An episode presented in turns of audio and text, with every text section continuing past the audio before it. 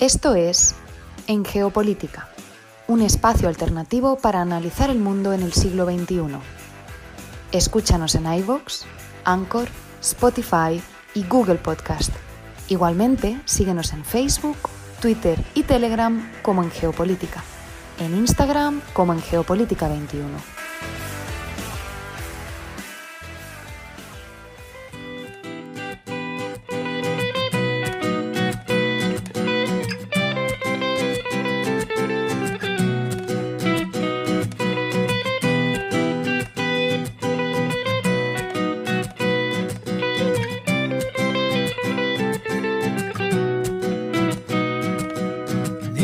Atravesar el viento sin documentos, que lo haré por el tiempo que tuvimos. Y con este cover de Sin Documentos abrimos el programa del día de hoy, miércoles 18 de mayo de 2022. Iniciamos esta transmisión desde la ciudad de Bogotá. Los acompaña Fernando Galindo y les agradezco a todos los que nos sintonizan en América Latina, el Caribe y España a través de la plataforma radiolibre.cc.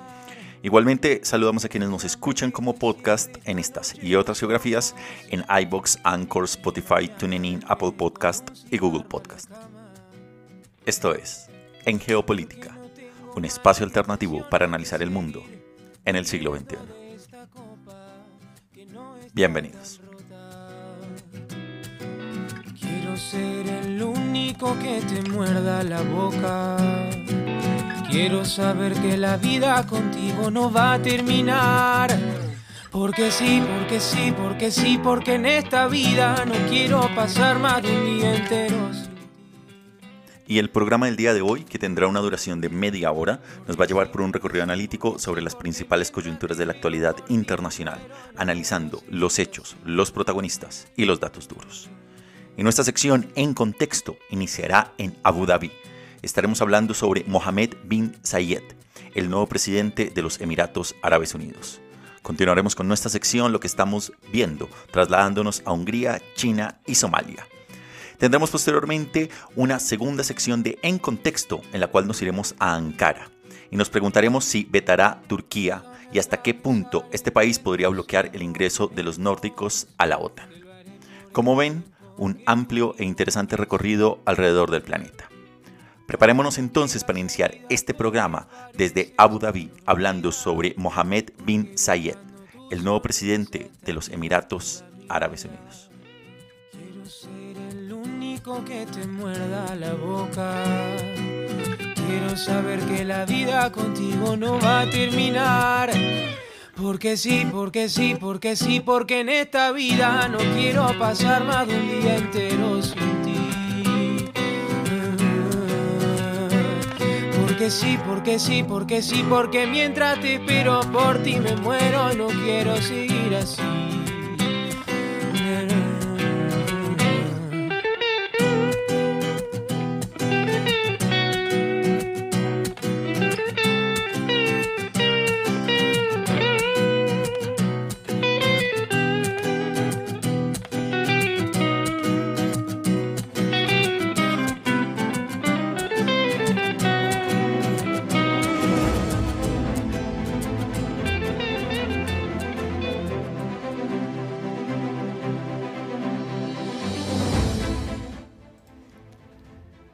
En contexto, vamos a iniciar en Abu Dhabi.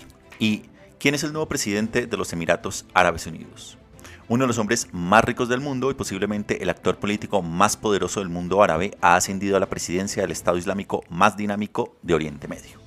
Es el príncipe heredero Mohammed bin Zayed Al Nahyan, de 61 años, quien fue nombrado el sábado gobernante de los Emiratos Árabes Unidos, ricos en petróleo, tras la muerte el viernes del jefe Jalifa, su hermano mayor.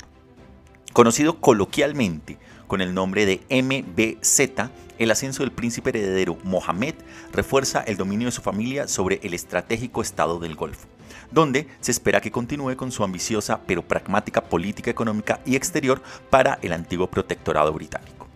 Desde el punto de vista operativo, no cambiará mucho. MBZ ha sido el gobernante de facto de los Emiratos Árabes Unidos desde que Khalifa que había tomado el mando en el año 2004, sufrió un derrame cerebral y se retiró de la vida pública en el año 2014.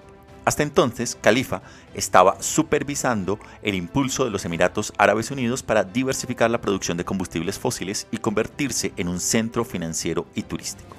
Sin embargo, las políticas de MBZ, Mohammed bin Al-Sayed, como gobernante por delegación han sido notablemente más musculosas en comparación con las de su hermano.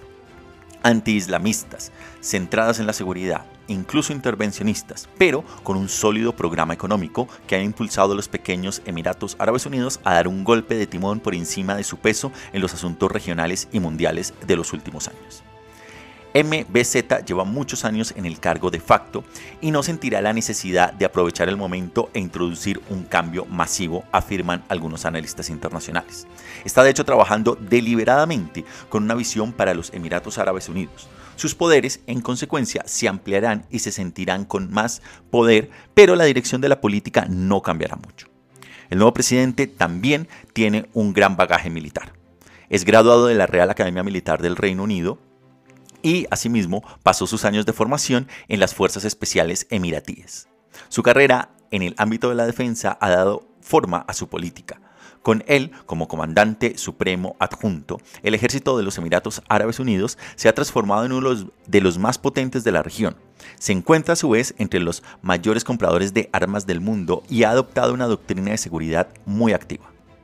Bajo la supervisión de MBZ, los aviones emiratíes han llevado a cabo ataques aéreos en Libia para apoyar a las facciones favoritas en la guerra civil, mientras que los comandantes emiratíes han llevado a cabo misiones antiterroristas conjuntas con los estadounidenses en Somalia, han luchado junto a Egipto para frustrar a los militantes en la península del Sinaí e incluso han participado en la controvertida campaña liderada por Arabia Saudí contra los rebeldes Houthi en Yemen.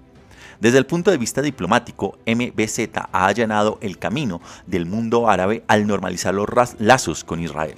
De hecho, el exoficial de la CIA y miembro de la institución Brookings, Bruce Riddle, dice que MBZ ha sido el arquitecto de la relación con Israel, para crear así un nuevo eje anti-Irán en Oriente Medio. También se menciona que ha impulsado un embargo regional contra Qatar, que ahora fue levantado, y que financió a su vez el régimen de Al-Sisi en Egipto y apoyó a su vez el ascenso de su protegido en el mayor, de mayor perfil, el príncipe heredero saudí Mohammed bin Salman, alias a su vez MBS. Pero también estamos hablando de un diplomático con gran peso a nivel regional. Y es que con MBZ al mando, los Emiratos Árabes Unidos se han vuelto cada vez más independientes de los saudíes, que antes dominaban las políticas del Golfo Pérsico. Además, los emiratíes también han surgido como actores principales más allá de la región del Golfo, al llenar el vacío dejado por el declive de las potencias árabes tradicionales como Egipto, Irak y Siria. Con Mohammed bin al-Sayed, los Emiratos Árabes Unidos han ampliado realmente su esfera de influencia geopolítica desde el sur de Asia, donde tienen voz y voto en la economía política de Pakistán, hasta el norte de África, donde están apoyando a facciones anti-islamistas en Libia y Túnez, pasando por una relación recientemente restablecida con el régimen de Assad en Siria. También están dando la vuelta a una mala relación con Turquía y tomando la delantera en el mundo árabe para forzar lazos con Israel. Estamos hablando entonces de un verdadero impulso estratégico por parte de, la de Emiratos Árabes Unidos para tener este tipo de influencia en su región. Es cierto, pero a su vez los emiratíes también son bastante ricos y cuentan de hecho con 420 mil millones de dólares de PIB anual, con una población de algo menos de 10 millones de habitantes. Además, hay que considerar que la dinastía gobernante es especialmente rica. Según algunas estimaciones, MBZ es el hombre más rico del mundo porque controla o controlaría fondos soberanos por valor de más de 1,3 billones de dólares, más que cualquier otro país, y su familia gobierna el 6% de las reservas probadas de crudo en el mundo. Esta ventaja ha permitido a MBZ tomarse algunas libertades poco comunes justo antes de las elecciones estadounidenses del año 2016, se saltó un almuerzo oficial en la Casa Blanca de Obama para presionar en su lugar al entonces candidato Donald Trump. más recientemente después de que los estadounidenses tardaran en responder a los ataques con drones de los Houthi en el puerto de Abu Dhabi, MBZ respondió negándose a ponerse al teléfono unas semanas más tarde cuando el presidente Joe Biden pidió una bajada de los precios del petróleo. Después de ese desaire, obtuvo una disculpa del secretario de Estado Anthony Blinken por la reacción tardía de los Estados Unidos. Incluso en la guerra con Ucrania, los Emiratos Árabes Unidos no se han subido en el carro antirruso. Por el contrario, los emiratíes se han abstenido en múltiples ocasiones de votar contra Rusia en la ONU, dejando clara su posición neutral.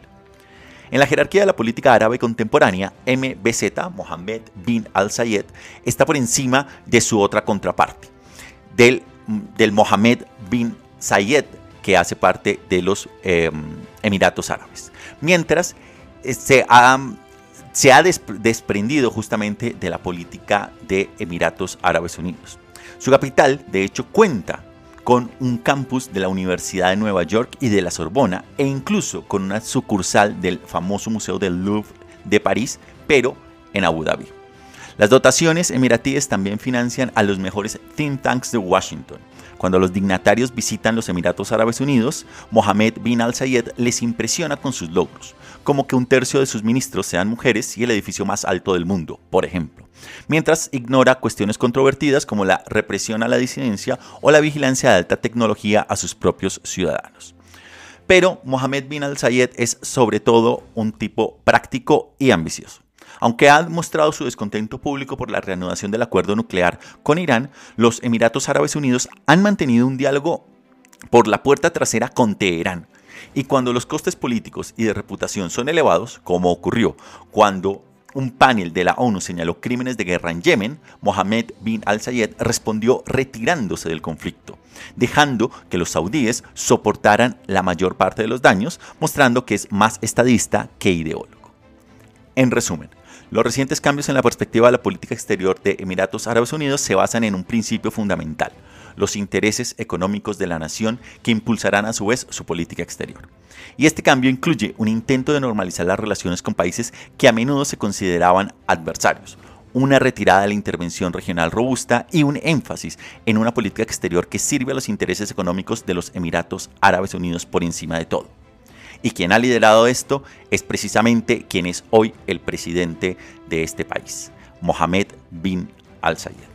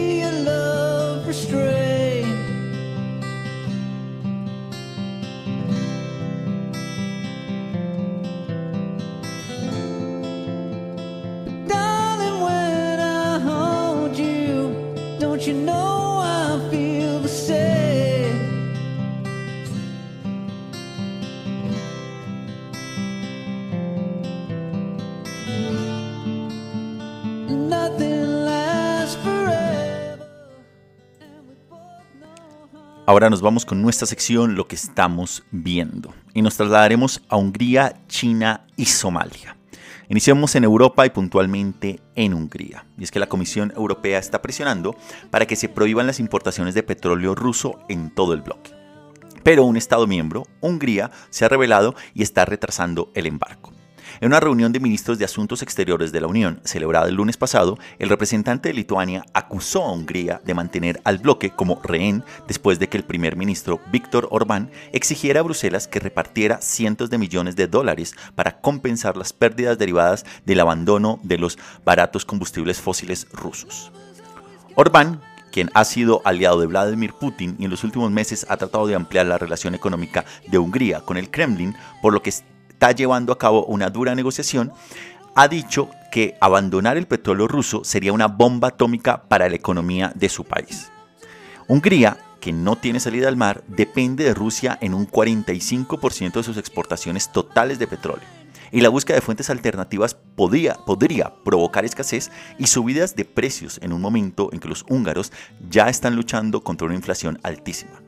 Sin embargo, Bruselas dice que Budapest está siendo codicioso porque a Hungría ya se le ha dado un plazo más largo, hasta finales del año 2024, para eliminar las importaciones rusas. Pero Orbán espera obtener más concesiones antes de la gran cumbre de la Unión Europea del próximo 30 de mayo, en la que el bloque pretende encontrar una sólida, una solución política a este estancamiento. Desde Hungría y Europa nos vamos ahora al otro lado del planeta, a China. Y es que las autoridades de la ciudad más poblada de China, Shanghái, afirman que están planeando que la vida vuelva a la normalidad el primero de junio, tras el draconiano cierre por COVID que ha mantenido encerrados a la mayoría de los 26 millones de habitantes de Shanghái desde principios de abril. La política china de COVID-0, que impone duras restricciones en respuesta incluso a los más pequeños brotes del virus, ha causado estragos no solo en las vidas de decenas de millones de personas en Shanghai y otras ciudades chinas, sino también en las cadenas de suministro mundial. Y ahí viene el impacto. Cuando la segunda economía del mundo compra y fabrica menos cosas, el mundo lo nota rápidamente. Los expertos en salud pública, incluido el director de la Organización Mundial de la Salud, han dicho que la vacuna cero es insostenible debido a la alta transmisibilidad del Omicron, pero Pekín se ha mantenido impasible con su política. Dadas las bajas tasas de vacunación entre la, población china de edad avanzada y más vulnerable, y las dudas sobre la eficacia de las vacunas fabricadas en China en general, algunos investigadores advierten que si se dejara que el Omicron se propagara libremente en China, más de un millón de personas podrían morir en los próximos meses. Esto es algo que Xi Jinping parece querer evitar antes del 20 Congreso del Partido Comunista Chino de este otoño, en el que aspira a ser reelegido para un tercer mandato sin precedentes como jefe del partido y presidente de este país. Y el siguiente número, el siguiente em, escenario al cual nos vamos es a Somalia y al regreso de las tropas estadounidenses a este país. Y es que el gobierno de Joe Biden ha aprobado una solicitud del Pentágono para volver a desplegar tropas estadounidenses en la conflictiva Somalia. Esto ocurre menos de dos años después de que la administración de Donald Trump retirara casi todas las 70 tropas, 700 tropas terrestres estadounidenses en la nación de África Oriental como parte de un esfuerzo más amplio para retirarse de las guerras eternas en lugares lejanos. Más de 500 tropas estarán estacionadas en Somalia, según el Departamento de Defensa de los Estados Unidos, que dice que desde la retirada de Trump, Al-Shabaab, un grupo militante alineado con Al-Qaeda, ha ampliado su alcance en todo el país. Como parte de la nueva misión antiterrorista de Washington, el presidente Joe Biden también habría autorizado la persecución de los líderes de Al-Shabaab. Sin embargo, no está claro si esto supondrá un aumento de los ataques aéreos estadounidenses dentro de Somalia. Hassan Sheikh Mohamud, el, el, nuevo presidente de Somalia, ha acogido con satisfacción el regreso de los Estados Unidos, pero muchos estadounidenses que apoyaron la promesa de Biden de poner fin a la participación de Estados Unidos en conflictos extranjeros podrían no opinar lo mismo, sobre todo teniendo en cuenta el simbolismo asociado a la anterior y desastrosa presencia estadounidense en Somalia.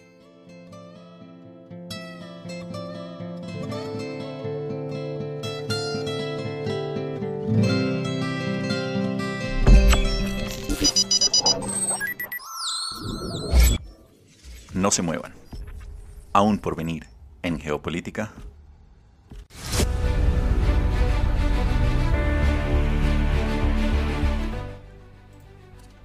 En contexto 2 y vetará o Turquía el ingreso de los nórdicos Finlandia y Suecia a la OTAN en segundos.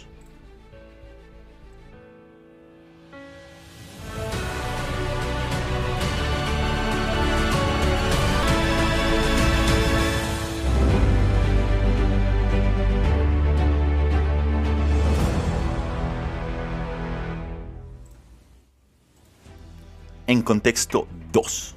¿Hasta qué punto podría Turquía bloquear el ingreso de los nórdicos a la OTAN? Es que Turquía ha puesto un obstáculo de última hora a las candidaturas históricas de Finlandia y Suecia para ingresar a la OTAN por la aparente presencia en los países nórdicos víncula de partidarios del Partido de los Trabajadores del Kurdistán, un grupo militante que Ankara considera una organización terrorista. El lunes, el presidente Recep Tayyip Erdogan amenazó con bloquear las solicitudes. Aparte de las palabras de Erdogan, se espera que Turquía acabe por dar marcha atrás sin demasiado alboroto. Los turcos tratarán de obtener algunas concesiones y sacar a relucir a los kurdos siempre da buenos resultados a nivel interno. Pero fuentes occidentales dan por hecho que a la hora de la votación Turquía no bloquearía el ingreso de estos dos países a la OTAN. Y es que ha habido un cambio desde el 2020 cuando Erdogan se enemistó con varios países a la vez. La Unión Europea por las perforaciones petrolíferas en el Mediterráneo Oriental, el presidente Emmanuel Macron por sus opiniones sobre el islamismo radical, los Estados Unidos y la OTAN por la compra de misiles rusos, Rusia en Siria y Arabia Saudí por el asesinato de Jamal Khashoggi. Todo ello al mismo tiempo. Entonces, ¿qué pasa con las declaraciones públicas por un lado, pero con las tranquilizaciones o las palabras suaves por el otro? Y es que Erdogan tiene mucho, muchos problemas en casa. Una economía que se tambalea al borde del colapso. Y es que Turquía no puede permitirse el lujo de pelearse con todo el mundo al tiempo ya que la tasa de inflación del país alcanzó recientemente un 70%, en gran parte impulsada por la depreciación de la moneda local, que perdió un 44% de su valor frente al dólar estadounidense en el año 2021. Sin embargo, Erdogan sigue desafiando la sabiduría económica al mantener los tipos de interés bajos, lo que agrava el problema. Y es que la economía turca ya está en una situación desesperada cuando el presidente estaba en un estado de ánimo más confrontacional hace casi dos años. Sin embargo, por aquel entonces, Erdogan pudo ganar muchos puntos políticos en su país al parecer duro cuando arremetió contra las fuerzas extranjeras. Ahora, sin embargo, necesita la ayuda financiera de sus amigos occidentales para sacar a Turquía de ese desastre económico. Es que la situación se ha deteriorado tanto que la mayoría de los turcos ha perdido fe en la capacidad de Erdogan para arreglar la economía. Muchos de estos están en la vecindad precisamente de Turquía. Eso explica los recientes movimientos de Erdogan para arreglar las cosas con Egipto, Israel, Arabia Saudí y los Emiratos Árabes Unidos, en lo que Ankara confía podrían invertir en la reactivación de la economía turca. A principios de este año, de hecho, los emiratíes dieron a Ankara una ayuda muy necesaria en forma de canje de divisas de 5 mil millones de dólares para ayudar a apuntalar la lira. Pero las necesidades de Turquía no pueden satisfacerse únicamente con el dinero del Golfo, por lo que los turcos también están caminando en la cuerda floja entre sus aliados occidentales y Rusia por la guerra de Ucrania. Desde que Rusia invadió Ucrania, Turquía ha actuado como mediador en jefe, incluso como anfitrión en dos ocasiones de las conversaciones de paz entre Rusia e y Ucrania. Ankara es uno de los pocos países que gozan de cálidos lazos con Rusia y con Ucrania, respectivamente. Turquía es también escaso en recursos energéticos. De hecho, compra el 45% de sus importaciones de gas natal a Rusia, pero también vende armas a los ucranianos, incluidos drones de alta precisión que están marcando la diferencia en el campo de batalla. Asimismo, aunque Turquía se negó a sumarse a las sanciones occidentales contra Rusia, accedió a la petición de Ucrania de no permitir el tránsito de buques de guerra rusos por las aguas turcas que unen el Mediterráneo con el Mar Negro. Pero la pertenencia a la OTAN ha hecho más difícil el acto de equilibrio de Turquía. Algunos miembros de la alianza están resentidos con Erdogan por haberse hecho demasiado amigo de Vladimir Putin desde que Rusia aceptó vender a Turquía misiles S-400 que los turcos no, entregarán, no entregarían a Ucrania, a pesar de la petición de Washington. Algunos también sospechan que Turquía ayudará a Rusia a eludir las sanciones y ven la mano de Putin en las amenazas de Erdogan a Finlandia y Suecia.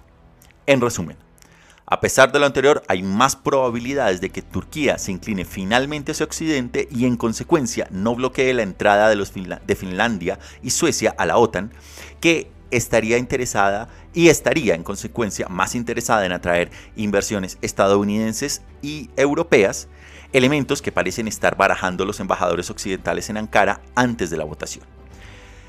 Y más aún, si la guerra en Ucrania se intensifica y las sanciones rusas se endurecen, con lo cual cualquier inversión occidental puede ser muy bien recibida por el gigante euroasiático.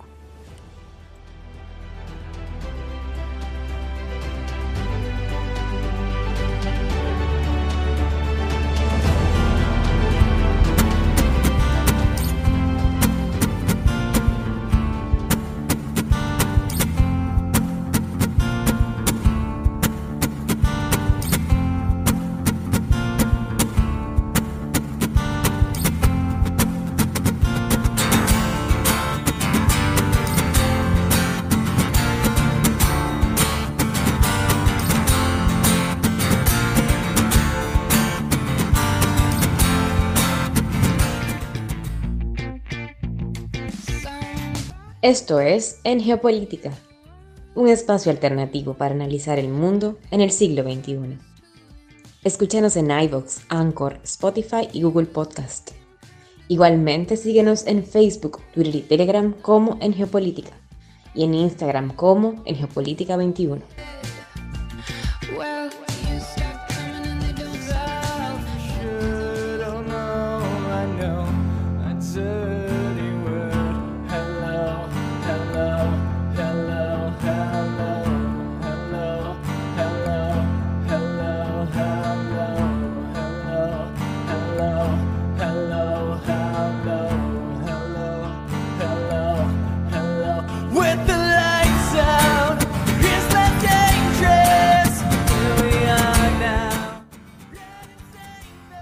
Y de esta manera llegamos al final del programa del día de hoy.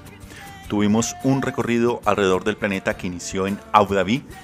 Estuvimos hablando sobre Mohammed bin Zayed Al Nahyan, el nuevo presidente de los Emiratos Árabes Unidos y la política y la geopolítica que ha tenido este país en los últimos años. Luego nos fuimos con nuestra sección lo que estamos viendo a Hungría, China y Somalia.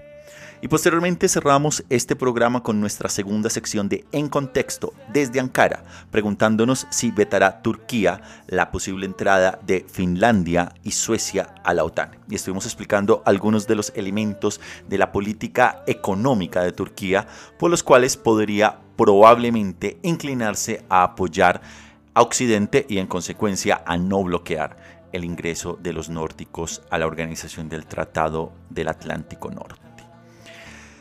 Les agradezco entonces a todos ustedes por su sintonía y por escucharnos a modo podcast en diferentes lugares del planeta. Les invitamos a que si no lo están, se suscriban gratis en cualquiera de las plataformas en las que estamos. Como saben, iBox, Anchor, Spotify, TuneIn, Apple Podcast y Google Podcast.